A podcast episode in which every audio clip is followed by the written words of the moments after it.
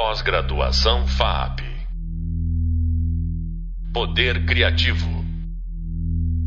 Olá pessoal, eu sou Ronaldo Entler, professor da disciplina Arte Contemporânea, Hibridizações e Aproximações Audiovisuais, e este é o podcast Willem Flusser e a Filosofia da Caixa Preta. Aqui a gente vai apresentar uma teoria desse filósofo tcheco que viveu no Brasil por mais de 30 anos que influenciou fortemente toda uma geração de artistas que trabalha com a mediação de tecnologias. Nesse processo de aberturas vivido pela arte das últimas décadas do século XX, os artistas acabam por construir novas estratégias de uso das tecnologias do audiovisual. No que diz respeito à imagem, essas estratégias caracterizam um duplo esforço de desconstrução.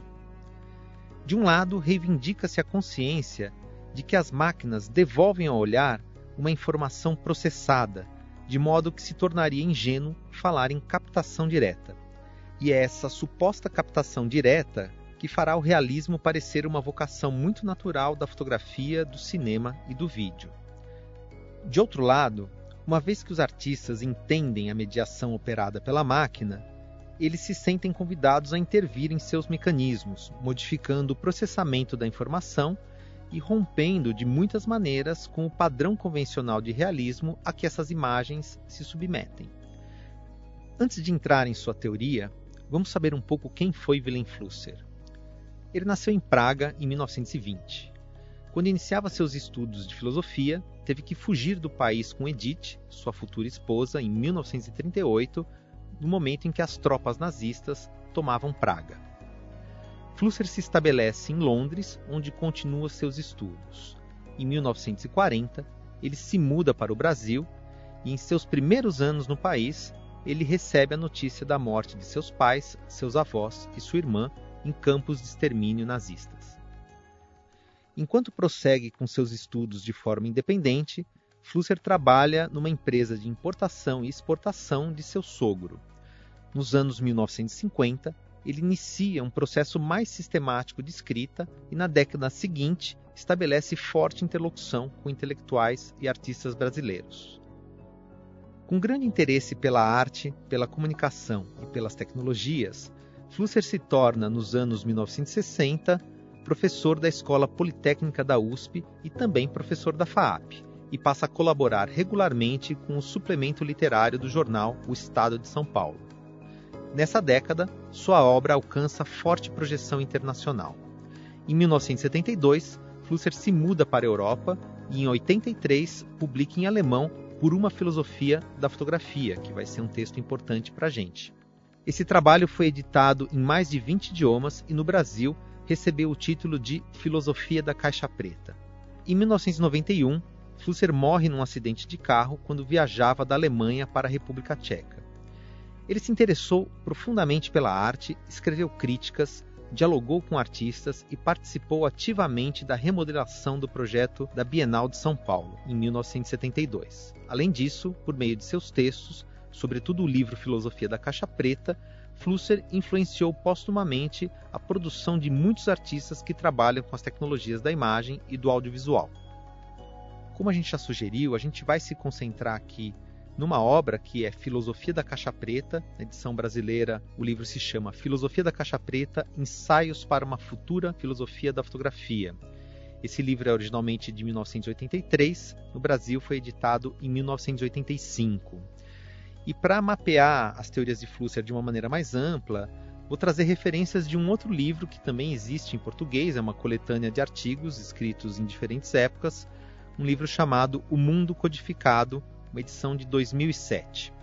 Bom, Flusser se propõe a pensar a fotografia num sentido mais amplo, que ele chama de aparelho, a partir de uma posição que ele define como ontológica, essa é uma palavra bem importante para a gente, que a gente já discutiu num outro podcast, ou seja, ele está pensando é, uma certa essência que define uma produção feita por aparelhos.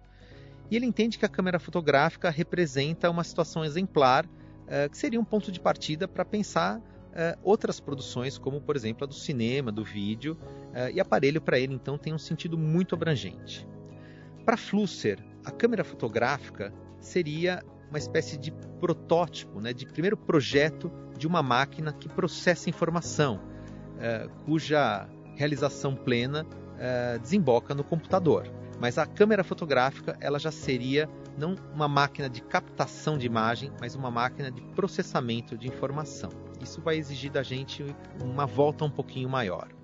Bom, para Flusser, na nossa civilização, a gente tem um processo eh, de desenvolvimento de linguagens, um processo sucessivo de desenvolvimento de linguagens que implica em abstrações cada vez maiores. Então, imagina um sujeito que em algum momento da pré-história ele lida com um mundo uh, feito de fenômenos que ele não exatamente compreende ainda. Né? Ele está ali transitando pelas savanas uh, e vamos pensar assim: cada árvore que ele encontra pelo caminho é uma árvore absolutamente singular. Não existe para ele uma categoria mental que unifique cada um desses fenômenos. Né?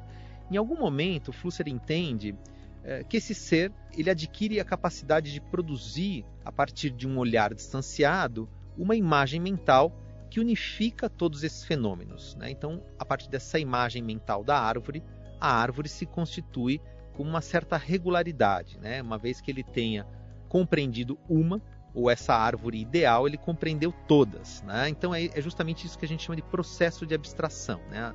a capacidade de, de pensar por categorias amplas que permite amarrar todo um universo de fenômenos singulares. Essa abstração para Flusser é uma imagem mental, não é exatamente um conceito. E é só a partir desse momento que eh, a comunidade humana tem o impulso de projetar essas imagens mentais nas superfícies, por exemplo, nas paredes das cavernas no Paleolítico. Né? Então, quando alguém desenha uma imagem numa superfície, o que ele está materializando ali não é a aparência do mundo, mas é essa imagem mental. Num segundo momento, caracterizando um segundo processo de abstração, essas comunidades humanas eh, tomam a iniciativa de organizar esses desenhos de uma forma linear. Né? Então, esses desenhos eles vão se tornando cada vez mais simplificados, cada vez mais codificados, ou seja, padronizados. Uh, e a partir do momento que você organiza essas imagens para compor pensamentos lineares, surge a escrita. Esse é um dado muito claro é, para a antropologia que a escrita nasce de uma simplificação da imagem. A escrita nasce de uma simplificação da imagem e a imagem nasce de uma simplificação daquilo que foi observado no mundo. São processos sucessivos de abstração. Quando a gente aprende a organizar o pensamento de forma linear, Flusser entende que a gente passa aí da pré-história para aquilo que a gente chama de história. De fato, é o surgimento da escrita, essa linguagem linear, que caracteriza é, essa passagem da pré-história para a história. Mas não é só uma questão da, dessa forma da linguagem. Né? É, para Flusser, a história caracteriza um momento é, de estruturação de um pensamento lógico que também opera de forma linear.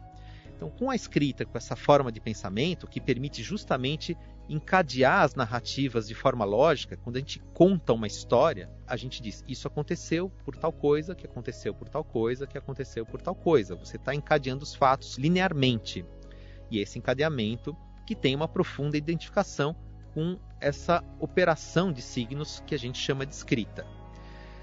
Bom, a partir daí, a sociedade humana constrói todo um universo de teorias é, sobre o mundo, sobre os fenômenos, e para Flusser são essas teorias que se materializam nos aparelhos, esses aparelhos que produzem imagens. Né? Então a câmera fotográfica para Flusser, mais do que captar formas, aparências que vêm do mundo, ela é uma espécie de aparelho é, que contém um programa e essa programação, o que ela está fazendo é processar as teorias científicas é, sobre o mundo. Com certeza, as teorias sobre a ótica, né, que é aquilo que permite construir o aparelho, mas não só isso. Né? É, esse, esse aparato ele organiza também teorias sobre o significado que as coisas têm Uh, e que a imagem fotográfica uh, vai respeitar de alguma forma. Se essa imagem ela produz legibilidade, se eu olhar para uma fotografia eu, eu, consigo entender o que essa imagem significa, é porque essa imagem ela é organizada segundo um universo de informações que já estão perfeitamente codificadas. E é nesse sentido que Flusser entende que a máquina fotográfica, mesmo sendo um aparato ótico de captação, ela é uma máquina que processa informações. Mais adiante, não exatamente nesse livro, que é a Filosofia da Caixa Preta, o Flusser vai avançar nessa teoria, né, pensando imagens que nascem a partir de linguagens abstratas. Mas quando ele pensa no computador, por exemplo, quer dizer, o computador é uma máquina que não processa exatamente textos teóricos, textos científicos, é uma máquina que processa cálculos. Para Flusser, né, os textos nascem das imagens e, por sua vez, os cálculos nascem de uma abstração da escrita. Né? Se você pegar um, um, um texto que explica algo sobre a natureza, se você limpar desse texto tudo que não é quantificável e ficar só com esses dados numéricos, assim nasce a linguagem matemática, que é basicamente aquilo que um computador sabe processar. Então, na medida em que a gente aprendeu a explicar o mundo a partir de cálculos, equações matemáticas, algoritmos, uh, uh, existe aí uma possibilidade que está muito clara para a gente hoje, a gente chama isso de simulação, que é quando você pega esses cálculos, toma esses cálculos como modelo uh, e demanda que a máquina, né, que o computador, crie a partir desses cálculos uma nova imagem. Flusser chama isso de uma nova imaginação. Né? Existe uma primeira imaginação. Quando Flusser fala em imaginação, imaginação para ele é a capacidade uh, de codificar, de processar imagens e de entender essas imagens. Tanto faz se essas imagens estão no pensamento uh, ou se elas estão materializadas numa superfície. Mas, numa primeira imaginação, a gente olha para o mundo, abstrai, forma uma imagem mental que a gente materializa numa superfície. Nessa nova forma de imaginação, a gente parte de cálculos puros e traduz esses cálculos puros uh, uh, numa imagem que a gente materializa na tela do computador ou da saída numa impressora, tanto faz, mas essas novas imagens são produtos de cálculos puros. Só para dar um exemplo do que seria essa nova imaginação. Imagina um game como, por exemplo, FIFA, FIFA 2022. Você tem lá um programador uh, que está produzindo uma narrativa que envolve jogadores de todo o planeta. A gente pode supor que esse programador que está dando vida, né, que está animando esses personagens, que está ali programando essa narrativa que é um jogo de futebol, gente imagina que ele já tenha visto eh, muitos jogadores, os mais importantes jogadores do mundo, já tenha visto esses jogadores jogarem. Mas eh, não necessariamente ele viu o lateral esquerdo da seleção da Romênia ou o centroavante de um time do Oriente, enfim. Ele não tem obrigação nenhuma de ter observado esses fenômenos concretamente. Mas basta para ele que alguém coloque na mão dele planilhas é, que explicam, que traduzem os potenciais de cada um desses jogadores na forma de dados. Né? Então, a partir desses dados, desses cálculos, ele consegue programar aquilo que cada um é, desses personagens, jogadores, é capaz de fazer na narrativa do game. Né? Então, é, esses personagens eles não estão realizando jogadas que esses jogadores fizeram, jogadas que esse programador observou um dia na vida ele está ali realizando na narrativa jogadas que esses jogadores seriam capazes de fazer. É uma representação de uma realidade em potência, uma realidade que a gente chamaria de virtual. Então, quando a gente pensa no computador, é muito claro para a gente que essas imagens geradas no computador, elas, elas derivam de uma informação processada. Na fotografia é um pouco mais difícil, mas para Flusser não é tão diferente assim. Né? Enquanto que para o computador eh, esse processamento é um processamento de cálculos, na máquina fotográfica, o que ela faz é processar teorias científicas que foram acumuladas durante a história e são teorias científicas que estão na base do projeto desse aparelho que a gente chama de máquina fotográfica. Dessa tese, né, da máquina como processamento, como processadora de informação, a gente tem alguns desdobramentos. Bom, se para Flusser a câmera fotográfica não capta a aparência do mundo de forma direta, uh, esse realismo que a gente encontra nas imagens fotográficas, e o que ele fala para a fotografia vale para outros aparelhos, vale para a imagem feita por uma câmera de cinema, uma câmera de vídeo, por exemplo. Esse realismo para Flusser é produto de um desconhecimento uh, dessa programação.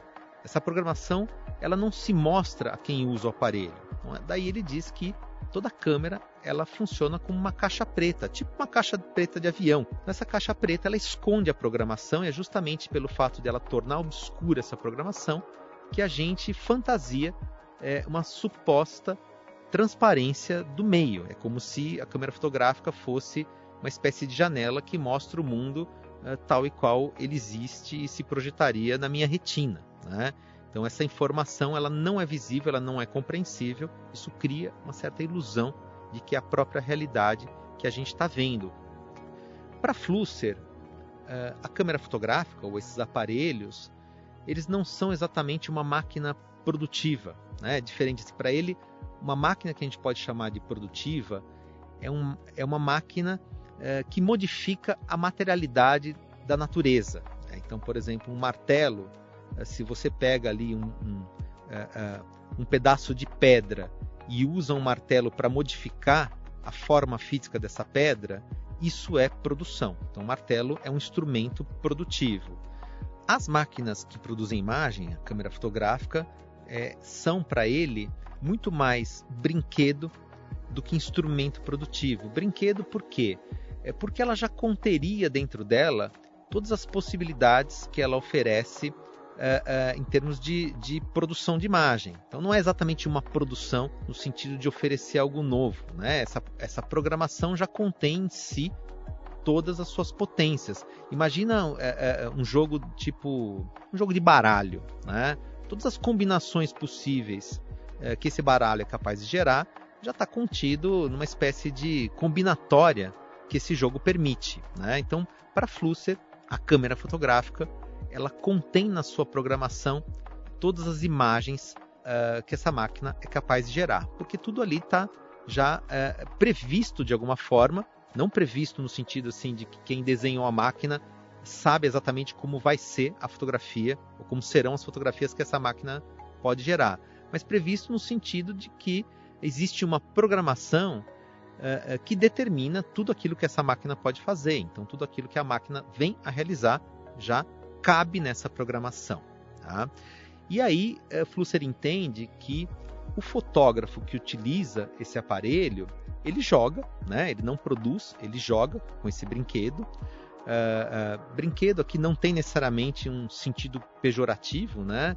Flusser quer dizer que essa máquina ela está dentro de um outro espírito que não é do processamento de matéria, como faz, fazem, por exemplo, as tecnologias é, mais tradicionais da indústria, né? que é lá, uma prensa que modifica a forma de uma matéria qualquer. Então, assim, o fotógrafo, ele ao brincar, ao jogar com a máquina, ele tenta esgotar e levar ao limite as suas possibilidades. Né? Ele tenta arrancar da máquina as suas situações menos prováveis, que é o que a gente entenderia como criatividade. Então, Flusser diz que, de alguma maneira, ele joga contra a máquina, né? ele, ele joga contra as situações de maior probabilidade que essa máquina oferece. Então, ele vai testando os limites, mas, de algum modo, as máquinas, elas, todas as potencialidades delas já estão inscritas nessa programação. Na medida em que o usuário da máquina, que o fotógrafo, ele obedece essa programação, né? ele não questiona, ele não testa e não explora os limites, as fronteiras dessa programação, Flusser entende é, que o fotógrafo é uma espécie de funcionário do aparelho. Então não é que o aparelho funciona a serviço das necessidades do seu operador. É o seu operador que opera, que funciona a serviço dessa programação que está contida na máquina.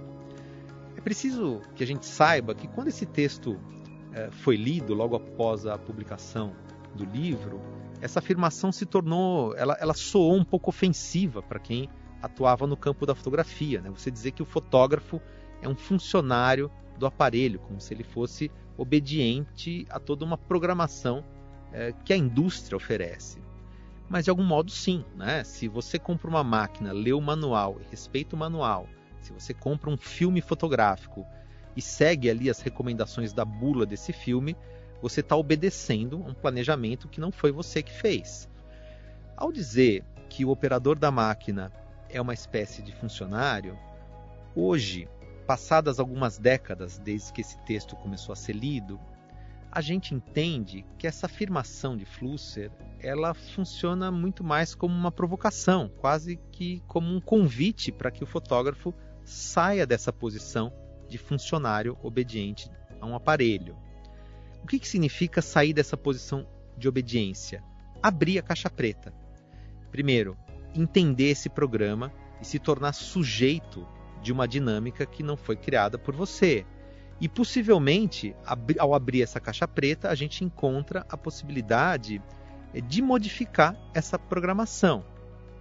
Ao longo da história, se a gente olhar para os experimentos que envolve a relação entre o artista e a máquina, abrir a caixa preta significou muitas vezes literalmente abrir o aparelho, desmontar o aparelho. Então, eh, a gente já comentou e vocês vão voltar esse artista, Nanjum Paik, que tem uma formação técnica, que é capaz de entender ali os circuitos de uma câmera uh, de vídeo, uh, ele abre essa câmera e liga a essa câmera um sintetizador, né, um teclado ali musical, uh, que faz com que a câmera de vídeo gere imagens não a partir das lentes, mas a partir do input que é feito pelo teclado. Então, assim, isso é, num sentido até que bastante literal, abrir a caixa preta e modificar a sua programação.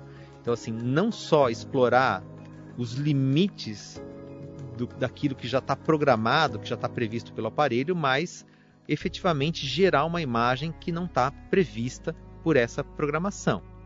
Lá no final do livro Filosofia da Caixa Preta, Flusser traz uma espécie de glossário em que ele vai dar definições bem sucintas para algumas palavras-chave que ele apresenta ao longo do livro. Numa dessas palavras, quando ele define o que é o fotógrafo, ele diz assim: pessoa que procura inserir na imagem informação não prevista no aparelho. E é interessante então que em algum momento do seu texto ele está ali pensando o fotógrafo como um funcionário ob obediente, mas aqui nesse glossário ele vai na direção contrária, né? O fotógrafo é aquele cara que é, insere uma informação improvável nesse aparelho. E eu acho que é isso que ele espera de fato dos artistas. Então, o que, que significa abrir a caixa preta, modificar essa programação? Abrir a caixa preta às vezes pode ser literalmente abrir o aparelho e modificá-lo uh, nos seus circuitos ou na, nas suas engrenagens, né, na, no seu modo de operação. Então, para lembrar de um, uma situação que já apareceu aqui, que vocês vão voltar a discutir certamente em outras disciplinas, Nanjum Paik, que é um dos pioneiros da, da videoarte. Uh, ele abre uma câmera de vídeo uh, e liga nessa câmera de vídeo um sintetizador, um teclado, uh, que dá o input de uma informação que não tem mais a ver com aquilo que é captado pela lente. Então, ao tocar o teclado, a câmera de vídeo processa essa informação e gera uma imagem. Isso é, obviamente, abrir a caixa preta. Mas abrir a caixa preta pode ser alguma coisa mais simples. Se, se, você coloca na frente de uma lente, na frente da lente da câmera, um anteparo que modifica a imagem, que reprocessa a imagem de um modo não previsto pela programação original, por exemplo, um vidro craquelado que reorienta a luz, isso é abrir a caixa preta, isso é interferir na programação. Uh, a gente tem artistas, por exemplo, que trabalham com materiais fora de um padrão da indústria, por exemplo, filmes vencidos. Né? O que é um filme vencido? É um filme que está fora de um certo prazo dentro do qual a indústria consegue garantir um certo comportamento uh, que pode ser previsto. Né? Um filme vencido pode gerar outras cores, outras tonalidades, ele pode conter fungos, ele pode estar tá craquelado, ou seja, ele vai trazer para a fotografia uma informação que não está planejada por aquele aparelho, que é o aparelho usado convencionalmente para produzir essas imagens.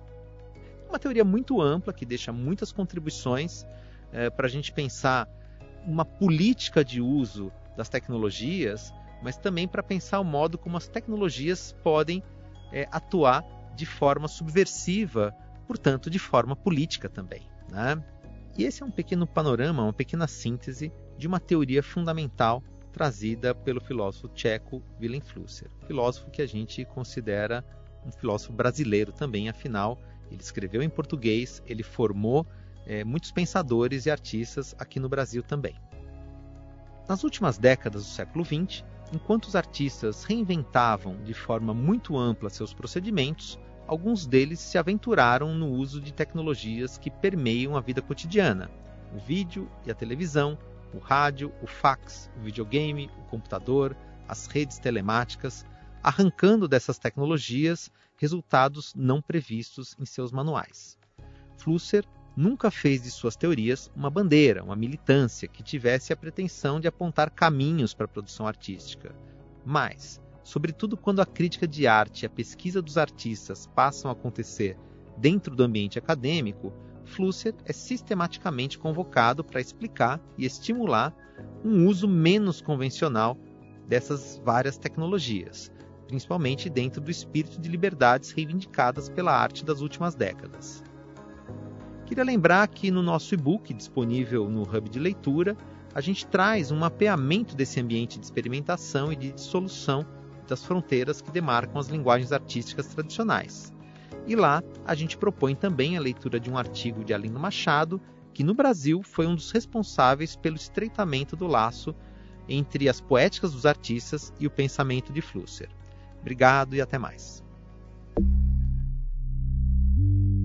Pós-graduação FAP Poder Criativo